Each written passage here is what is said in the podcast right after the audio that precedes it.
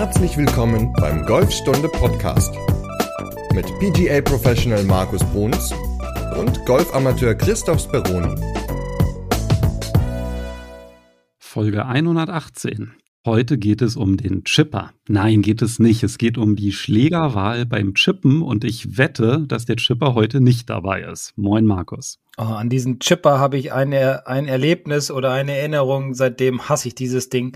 Nein, es geht nicht um den Chipper, moin Chris, sondern es geht um die Schlägerwahl beim Chippen, beziehungsweise wollen wir mal ein bisschen darüber reden, welcher Schläger denn vielleicht ideal ist, in welcher Situation, worauf man achten sollte. Und ja, das ist das Thema der Folge 118.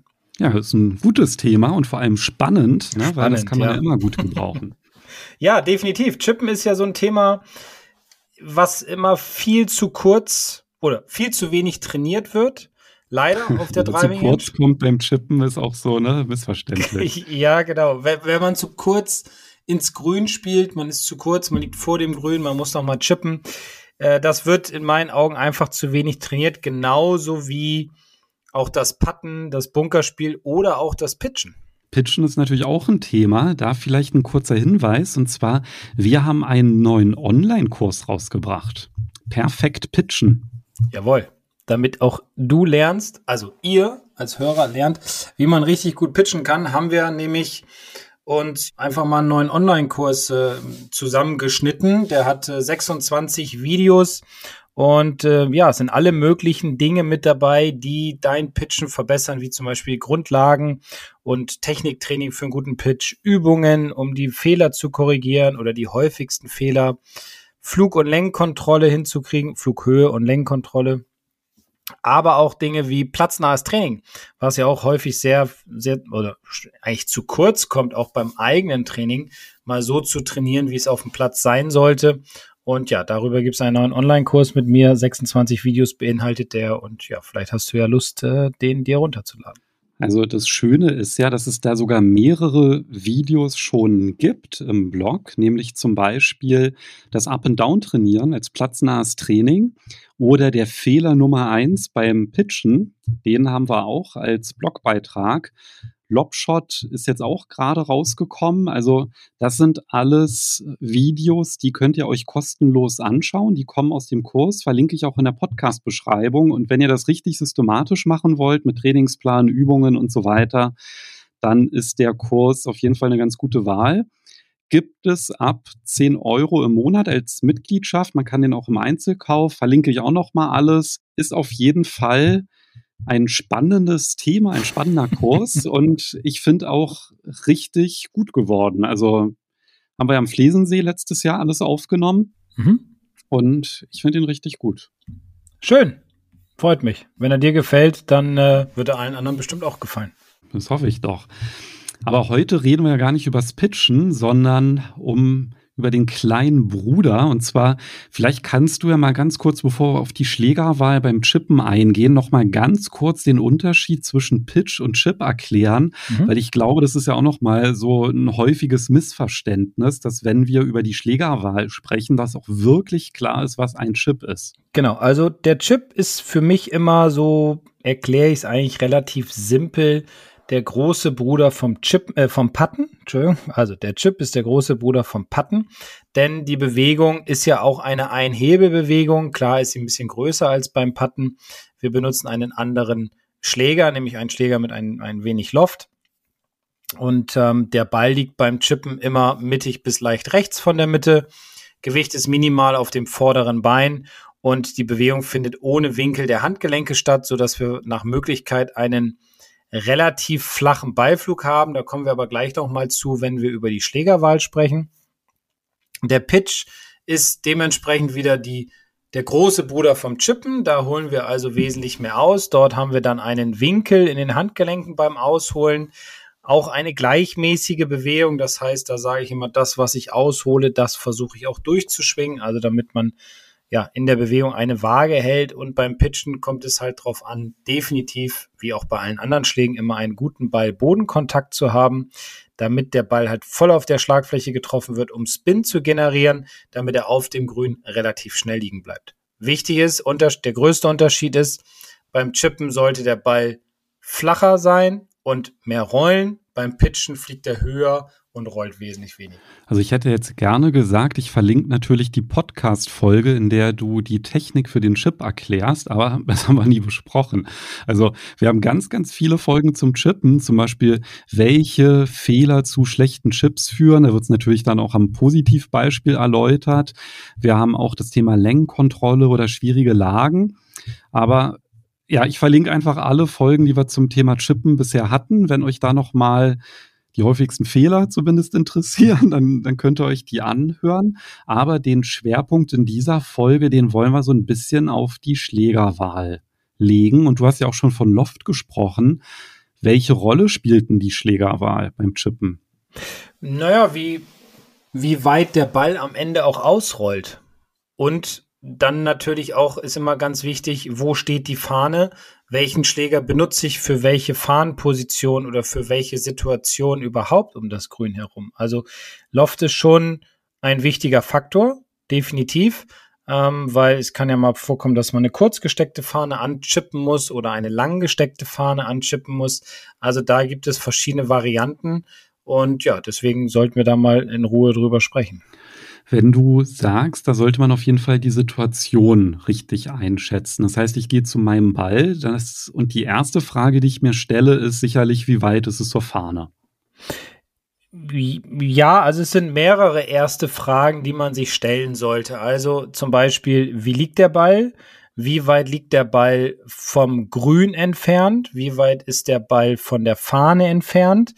Liegt der Ball zum Beispiel auch im Raff oder auf, auf dem Fairway, also auf einer kurz gemähten Fläche und wie weit steckt die Fahne in dem Grün drin. Natürlich auch immer dabei noch, das ist jetzt schon Punkt Nummer 6, geht es bergauf oder bergab oder ist da ein Break im Grün? Also das sind so Punkte, auf die man definitiv achten sollte, um zumindest schon mal eine gute Vorbereitung getroffen zu haben. Danach kommt es dann natürlich auf die Technik und den Ballkontakt drauf an und das Gefühl ist klar, aber diese Punkte finde ich schon extrem wichtig, um halt herauszufinden, welchen Schläger nehme ich für die jeweilige Situation.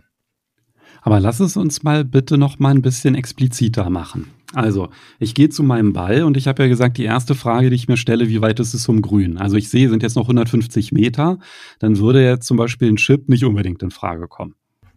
Nein, natürlich nicht. Also ein Chip kommt in Frage, wenn, sagen wir mal, 10, 15 Meter vorm Grün, vielleicht auch 20 Meter. Es kommt, wie gesagt, immer so ein bisschen drauf an was habe ich dann noch vor der Nase sozusagen? Also wenn ich jetzt natürlich einen Bunker davor habe oder ich muss noch mal über ein Wasserhindernis spielen oder muss über einen Busch spielen oder über, über eine relativ lange Rafffläche oder sowas, dann ist es natürlich nicht unbedingt äh, richtig, den Chip anzuwenden, sondern dann eher den Pitch oder halt normalen Schlag, kommt auf die Distanz drauf an. Also ich sag mal, wenn ich nah am Grün liege und ich habe nichts vor mir, dann kann ich den flachen Ball spielen, also den Chip. Okay, und Pitch ist immer dann relevant, wenn der Ball nicht viel Fläche zum Ausrollen hat. Das heißt, ich muss über einen Bunker rüberspielen, über ein Wasser, der kommt auf und dann muss der ziemlich schnell liegen bleiben. Dann ist halt ein Chip eher ungünstig. Ja, da würde man halt einen Pitch spielen, also hoher Ball, also viel Flugdistanz, aber wenig Roll. Und beim Chip, den kann man ja teilweise auch richtig schön laufen lassen. Ne? Ja, klar. Da muss man natürlich immer wieder, wie du ja auch schon gesagt hast, gucken, wo steht die Fahne? Ne? Also wie ist die Situation im Allgemeinen? Und äh, wenn ich viel Grün zum Arbeiten habe, also das heißt, die Fahne steht ganz hinten im Grün, dann kann ich oder sollte ich auf jeden Fall versuchen, den Ball so flach wie möglich zu spielen, weil ich finde es immer ganz wichtig, Kontrolle zu bekommen auf den Ball. Und wenn ich versuche, in solchen Situationen, wenn die Fahne hinten steht, ich kein Bunker oder sonstiges vor mir habe, ich nah am Grün liege und ich nehme das Sandwedge zum Beispiel und versuche ihn hoch zu spielen, dann ja, passieren die meisten Desaster. Man toppt den Ball übers Grün, man fettet den Schlag. Wenn ich dann aber zum Beispiel ein Eisen 8 oder ein Eisen 7 nehme und lasse den einfach schön rollen, dann habe ich wesentlich mehr Kontrolle. Natürlich, alles, was wir heute besprechen in dieser Folge, muss auf jeden Fall vorher auf der Driving Range geübt werden, um halt ein Gefühl für das, äh, ja, für den Schläger zu bekommen. Da wir ja im Frühjahr immer viele Anfängerinnen und Anfänger haben, die den Podcast erstmalig hören. Du hast jetzt gesagt, ein Chip kommt auf jeden Fall so in Frage. Du hast jetzt 15 Meter einfach mal so zum Grün in den Raum geworfen. Ne? Kann ja auch mal mehr sein, aber nehmen wir das einfach mal so als gegeben. dann meinst du, wie viel Platz habe ich? Nach wie viel Metern fängt das Grün an? Also angenommen, ich habe jetzt 15 Meter zur Fahne und das Grün fängt schon nach drei Metern an, dann spiele ich natürlich einen ganz anderen Ball, als wenn das Grün erst nach zehn Metern anfängt. Ja. Ja, klar. Und das beeinflusst dann natürlich auch die Schlägerwahl und dann natürlich auch, wie liegt der Ball? Also ist der jetzt irgendwie eingebohrt an einer kahlen Stelle direkt an der Rough-Kante? Das sind alles so Faktoren, die die Schlägerwahl beeinflussen.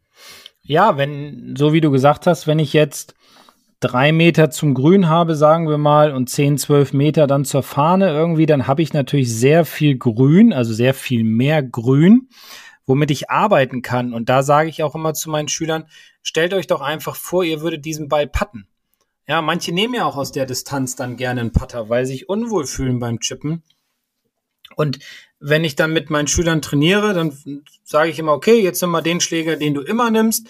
Und die meisten nehmen dann, okay, weil ich sage jetzt mal kein Putter, nehmen sie dann das krasse Gegenteil, das Sandwedge aus der Tasche, wo ich dann sage, hm, das beißt sich jetzt ja, das ist ja ein Widerspruch, der, der funktioniert ja gar nicht, weil normalerweise auf dem Platz würdest du hier einen Putter nehmen. So, und dann läuft dein Ball. Wenn du jetzt ein Sandwedge nimmst, was irgendwie 54 Grad circa hat oder 56 Grad, dann hast du ja schon diesen Ansatz davon zu sagen, okay, ich will, dass mein Ball hochfliegt. Ja, und wenn der Ball hochfliegt, dann versuchst du irgendwelche irgendwelche Dinge mit dem Körper, irgendwelche Dinge mit den Handgelenken, damit du diesen Ball hochkriegst. Und dann erkläre ich ihn immer, dass es so ist, dass wenn ich jetzt versuche, diesen Ball hochzuspielen, muss ich Geschwindigkeit aufbringen und ich muss den Ball sauber treffen. Bringe ich Geschwindigkeit auf meinen Schläger und dementsprechend auf den Ball, passiert was? Der Ball fliegt zu weit. Also habe ich keine Längenkontrolle mehr. Versuche ich weniger auszuholen oder ich hole viel aus und höre dann im Treffmoment auf, dann hacke ich oder ich toppe den Ball.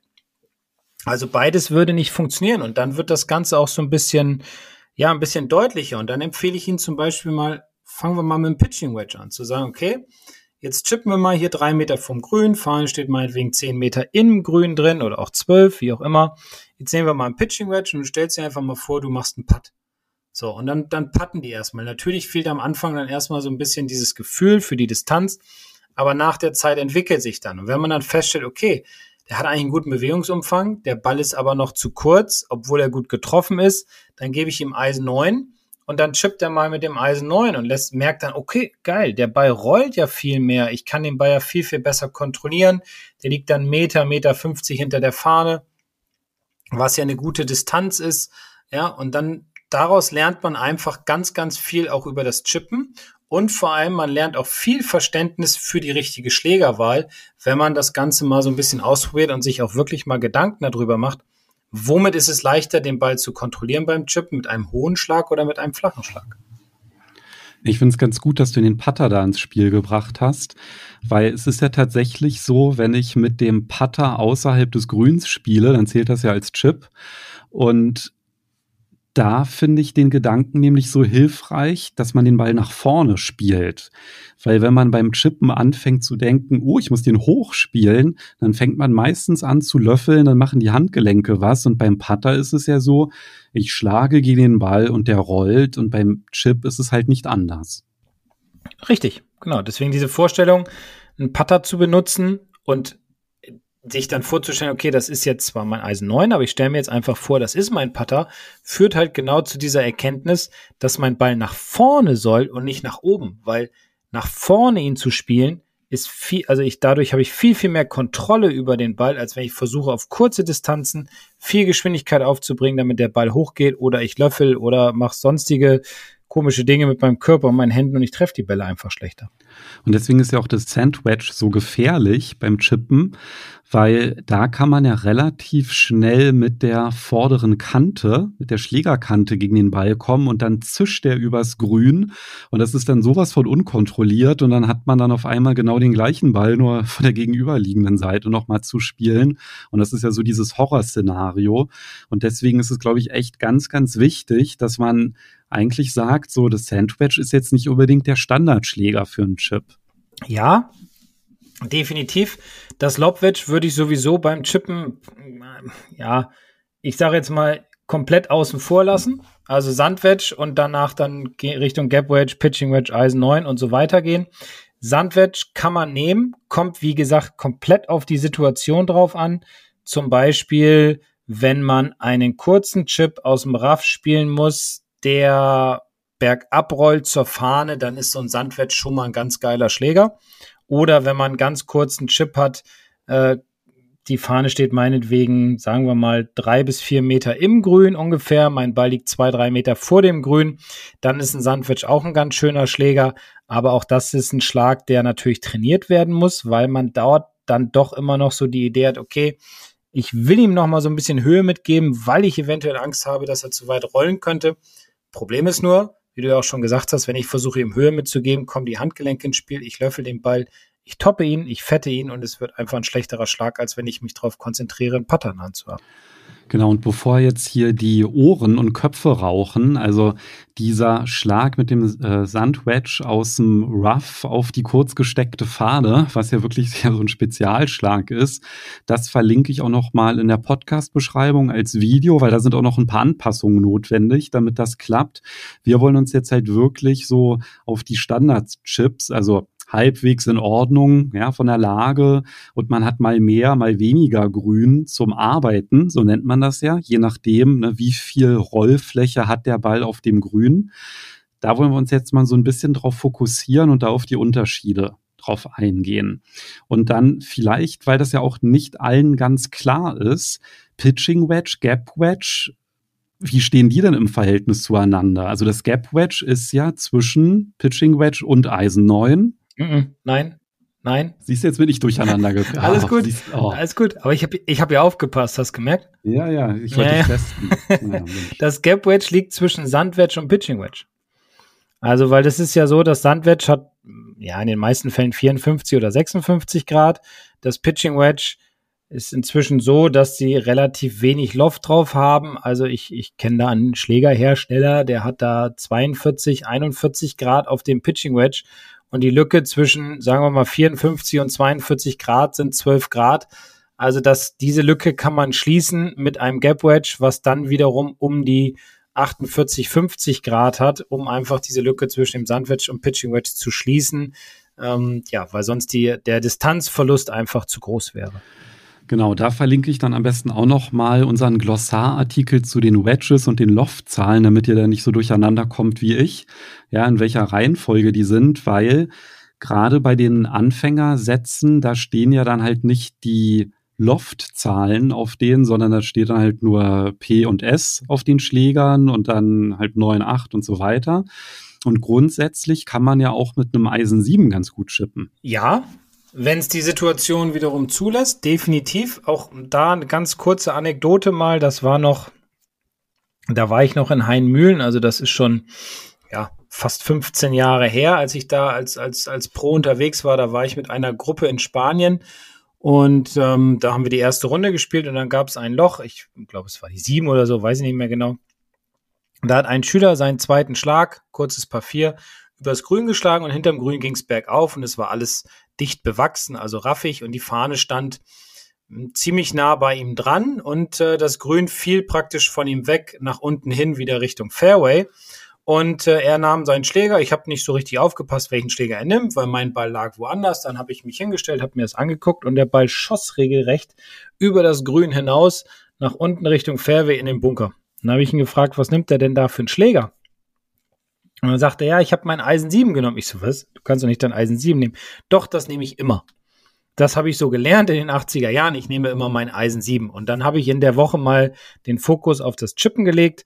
Ja, und, und auch aufs Pitchen, vor allem aufs kurze Spiel insgesamt und habe den Leuten dann einfach mal erklärt, dass es nicht sinnvoll ist, immer in jeder Situation ein und denselben Schläger zu nehmen, sondern auch mal so ein bisschen zu variieren, auch mal das Sandwedge dann wäre zum Beispiel, ja, verlinken wir das Video in so einer Situation ideal oder vielleicht das Pitching Wedge in einer anderen Situation oder mal das Hybrid. Also es ist immer ganz, ganz wichtig, vorher sich die Situation anzugucken. Wie liegt mein Ball? Wie ist das Grün aufgebaut? Geht's bergab? Geht's bergauf? Und sich nicht von Anfang an auf einen Schläger beim Chippen einzuschießen, weil bei dem Herrn hat's halt nicht gut funktioniert mit dem Eisen 7. Deswegen Eisen 7 ist ideal wenn ich eine Situation habe, sagen wir mal, die Fahne steht, ich sag jetzt mal eine Zahl, 20 Meter im Grün und mein Ball liegt drei, vier Meter, fünf Meter vor dem Grün. Ich kann den Ball also wunderbar reinrollen lassen. Es geht vielleicht sogar noch ein kleines bisschen bergauf. Dann rollt der Ball schön hin Richtung Fahne. Ich kann mit dem flachen Eisen 7 den Ball wesentlich besser kontrollieren, als wenn ich da jetzt, bleiben wir mal beim Sandwedge, das Sandwedge nehmen würde. Deswegen ist da für so eine Situation das Eisen 7 wieder ganz cooler Schläger. Also, ich habe ja immer ganz gerne so aus Distanzen so 35, 40 Meter zur Fahne. Immer ganz gerne mit dem Eisen 7 gechippt. Ist jetzt auch ein Schlag, den muss man natürlich üben. Ja, das kann man jetzt auf der Runde zum ersten Mal ausprobieren. Da muss man auch so ein bisschen ein Gefühl für entwickeln. Aber bevor ich deinen Online-Kurs zum Pitchen gemacht hatte, hatte ich immer Probleme so mit der Längenkontrolle beim Pitchen. Zwischenzeitlich ist das jetzt wirklich ziemlich gut geworden. Aber da war dann eigentlich immer so mit dem Eisen 7 aus längerer Distanz, teilweise auch 50 Meter, ja, war dann eigentlich immer so eine sichere Bank, wenn man halt wirklich nichts zwischen Grün und Ball hatte. Also wenn da natürlich ein Bunker zwischen liegt, dann geht das nicht oder Wasser, ja, um Gottes Willen. Aber wenn man da halt dann so semi-rough hat oder First Cut, dann ist das echt eine gute Option, weil der Ball halt trotzdem es in der Regel durchschafft, weil er ja schon ein ordentliches Stück auch fliegt durch den Loft der Schlagfläche und auch sehr, sehr lange rollt, muss man natürlich dann, wie gesagt, trainieren, weil da muss man auch so ein kleines Gefühl dafür entwickeln. Ist aber, finde ich, echt eine gute Alternative, wenn man Probleme im Pitchen hat, einfach mal mit dem Eisen 7 so zu gucken, aus welchen Distanzen kann ich denn mit einer ganz kontrollierten und kleinen Bewegungen, weil das ist ja letztendlich der Unterschied, weil bei einem Pitch, da winkel ich die Handgelenke, da habe ich da ist ziemlich viel Action. Ja, der Schläger legt einen langen Weg zurück und ich kann halt mit einer ganz kurzen Ausholbewegung mit dem Eisen 7 richtig Meter machen mit dem Ball. Oh ja, definitiv. Vor allem, wenn ich den Ball sauber treffe, kriegt er natürlich richtig Druck durch die, durch die neuen Schläger. Heutzutage fliegt der Ball oder rollt der Ball dann ja auch nochmal richtig gut nach vorne weil der natürlich eine ordentliche Fehlerverzeihbarkeit hat. Das heißt, er kriegt nochmal Dampf unten drauf, die Schläger werden schneller. Also das heißt, der Ball geht schneller von der Schlagfläche weg, es entsteht eine, entsteht eine höhere Geschwindigkeit. Also, aber wie du ja auch schon gesagt hast und ich ja auch am Anfang der Folge, das Trainieren solcher Schläge ist unheimlich wichtig, weil man kann nicht auf den Golfplatz gehen und sagen, so, jetzt nehme ich mal das Eisen 7, weil der Christoph und der Markus, die haben das mal erzählt im Podcast, ich probiere das mal und dann schießt man das Ding übers Grün hinaus und wundert sich, uh, was habe ich denn jetzt gemacht, sondern vorher aufs scheiß Grün. Tipp, ne? Ja, scheiß Tipp, ja. Vorher, vor, vorher aufs Grün gehen, aufs Pitching Grün, Chipping Grün, wie auch immer und diese Schläge einfach mal ausprobieren, auch mal Bälle ums Grün hinlegen, auf verschiedene Fahnen spielen mit verschiedenen Schlägern, um sich ein Gefühl zu erarbeiten, weil wie gesagt, man muss alles trainieren, damit man auf dem Platz diesen Schlag abrufen kann. Also das lohnt sich. Also wirklich mal so eine Trainingseinheit einlegen und dann einfach mit den unterschiedlichen Eisen diese Chips spielen und dann halt mal so sehen, wie verhält sich das, ja, und dann auch nicht immer von der gleichen Stelle, sondern mal mit ein bisschen mehr Grün, mit ein bisschen weniger Grün, da sich mal die Unterschiede angucken und sich dann ja, da einfach vielleicht auch so zwei Varianten raussuchen, ja, dass man halt sagt, naja, für die kürzeren, dann nehme ich auf jeden Fall dann immer das Pitching Wedge und wenn äh, der ein bisschen weiter rollen muss, dann habe ich mit dem Eisen 8 eine ganz gute Kontrolle und sich da dann halt vielleicht auch die Schritte dann so grob abgehen, dass man da das dann auch aus verschiedenen Situationen trotzdem immer weiß, ach, das waren jetzt so viele Meter und dann nach ein paar Mal funktioniert das eigentlich ganz gut. Und das, da braucht man auch keinen großen Trainingsaufwand. Das ist halt vor allem Ausprobieren. Ja, definitiv. Also Lenkkontrolle ist ein ganz, ganz großes Thema beim Chippen. Hm, wie, ja, das muss man trainieren, um halt herauszufinden, welcher Schläger passt zu welcher Situation. Und ich lege zum Beispiel mal sehr, sehr viel Wert in meinen äh, Teamtrainings, die ich jetzt ab äh, Mitte April geht's los. Ich glaub, weiß gar nicht, fünf oder sechs Mannschaften, glaube ich, pro Woche lege ich immer den Fokus voll auf das kurze Spiel. Also wir machen vielleicht mal, meistens machen wir es bis Ende September, vielleicht ein, zwei Mal langes Spiel und immer nur kurzes Spiel, um die Situation, um die Grüns herum, um Situationen kennenzulernen. Manchmal ist es so, dass ich auch sage, okay, wir machen so einen, so einen neuen Lochparcours spielen aus jeder Situation nur einen Ball, gucken, wie weit ist der weg von der Fahne, umlaufen diesen Kurs, keine Ahnung, fünf, sechs, sieben Mal in der Zeit, um einfach eine Routine zu entwickeln für die verschiedenen Schläger, um sich immer wieder auf neue Situationen einzustellen, weil nur so kann man halt feststellen, welcher Schläger für mich beim Chippen ja der richtige ist, um halt auf die Situation reagieren zu können. Also das mit dem Ausprobieren, das finde ich auch super. Ich hatte ja letzte Woche erzählt, dass ich zum ersten Mal wieder auf dem Kurzplatz war. Und da habe ich das dann halt auch so gemacht. Ich habe ja da, waren ja nur drei Bahnen und dann habe ich da fünf Runden gedreht. Und dann war ich dann auch mehrmals in der gleichen Situation. Und dann war dann auch einmal, dass ich schon ein ordentliches Stück vom Grün entfernt war, aber es war halt komplett flach. Und da habe ich dann halt gepattet und der Ball hat es dann gerade so aufs Grün geschafft und ich hatte dann halt noch einen, einen langen Putt. Und dann paar Runden später hatte ich eine ähnliche Lage und dann habe ich den gleichen Ball mit einem Hybrid gechippt. Und das ist dann halt auch nochmal eine ganz nette Variante, die man auch mal ausprobieren kann. Also wir hatten ja schon über den Putter gesprochen. Das ist eigentlich dann wirklich nur gut, wenn der Ball halt wirklich rollen kann. Also wenn er irgendwie wirklich auf dem Vorgrün liegt, ne, dann hat man mit dem Putter gar keine Probleme. Aber wenn man so ein bisschen höheres Gras hat oder der gerade an der Grasnaht liegt, der Ball, dann kann man halt auch mit einem Hybridschläger super putten. Ja, da sollte er aber maximal anderthalb, zwei Meter im Raff drin liegen. Also weiter auch nicht entfernt weil sonst wird es ein bisschen problematisch, was die Lenkkontrolle betrifft. Aber das Hybrid ist zum Beispiel auch ein geiler Schläger für diese Situation, den ich auch sehr, sehr gerne verwende. Der greift man einfach ganz normal. Man kann ihn wie ein Putter greifen, legt den Ball natürlich auch hier einen Tick mehr zum hinteren Fuß, macht dann dementsprechend sogar noch mehr mit dem Gefühl des Pattens die Bewegung, weil der Schläger, das Hybrid ähnelt ja sehr stark dem Putter und dann macht man, stupst man ihn nur so ein ganz kleines bisschen an. Und wenn der dann das Grün trifft, dann wird, wird, werdet ihr merken, wie schnell dieser Ball rollt, wie gut dieser Ball rollt, wie, wie stabil er bleibt. Aber wieder nochmal der Hinweis, vorher trainieren. Es ist ein geiler Schlag. Keiner wird euch auslachen, wenn ihr dann mit dem Hybrid mal den Ball nah an die Fahne heranchippt, sondern der Spieler, der euch eventuell innerlich auslacht, der wird danach auch aufs Puttinggrün gehen oder ans Puttinggrün und diesen Schlag trainieren weil er einfach sehr, sehr effektiv ist, weil das Hybrid oder Rescue für Situationen wie diese damals gebaut wurde oder entwickelt wurde, aus dem Raff, aus dem Raff herauszuschlagen, aus dem Raff heraus zu chippen und probiert das einfach mal gerne aus, verwendet diesen Schläger, denn er kann euch sehr stark und sehr gut helfen. Wobei bei dem Schlag mit dem Hybrid sind auch wieder ein paar kleinere Anpassungen notwendig. Auf die gehen wir jetzt gar nicht im Detail ein, aber wir verlinken wieder das Video, das passende in der Podcast-Beschreibung. Das heißt, wenn ihr sagt, oh, das will ich gerne auch mal ausprobieren, dann könnt ihr genau den Markus beobachten, wie er das vormacht und welche Anpassungen notwendig sind, damit man mit einem hybriden gekonnten Chip an die Fahne spielt. Boah, da sind schon ganz schön viele Links in der Podcast-Beschreibung, ne? Ja, ziemlich, ne? Krass. Aber gut. Aber es ist ja auch, ist ja auch ein weites Thema, ne? Also gerade so Schlägerwahl beim Chippen, ich meine, genau darum geht's ja. Da gibt es im Grunde ja unendlich Situationen. Ne? Gerade am Anfang haben wir ja schon drüber gesprochen. Ne? Also die, die Balllage hat einen Einfluss, dann die Distanz, wie viel Fläche habe ich zum Arbeiten, also wie viel kann der Ball überhaupt rollen und all das hat halt eine Auswirkung. Und das ist natürlich relativ schwierig, sich das spontan auf einer Runde zu erarbeiten. Deswegen wirklich mal so eine Trainingseinheit einlegen und da einfach ein bisschen rumexperimentieren. Immer beobachten, wie weit fliegt der Ball, wie lange rollt er, vielleicht auch mit einem Tee markieren, wo der Ball aufkommt, dass man halt versucht, so ein Tee anzuspielen, was man vorher ins Übungsgrün reinsteckt, damit man halt wirklich auch diese Schritte abgehen kann, um so ein kleines Gefühl und auch diese Unterschiede der verschiedenen Schläger ja, sich einfach zu erarbeiten, weil von alleine kommt das ja nicht.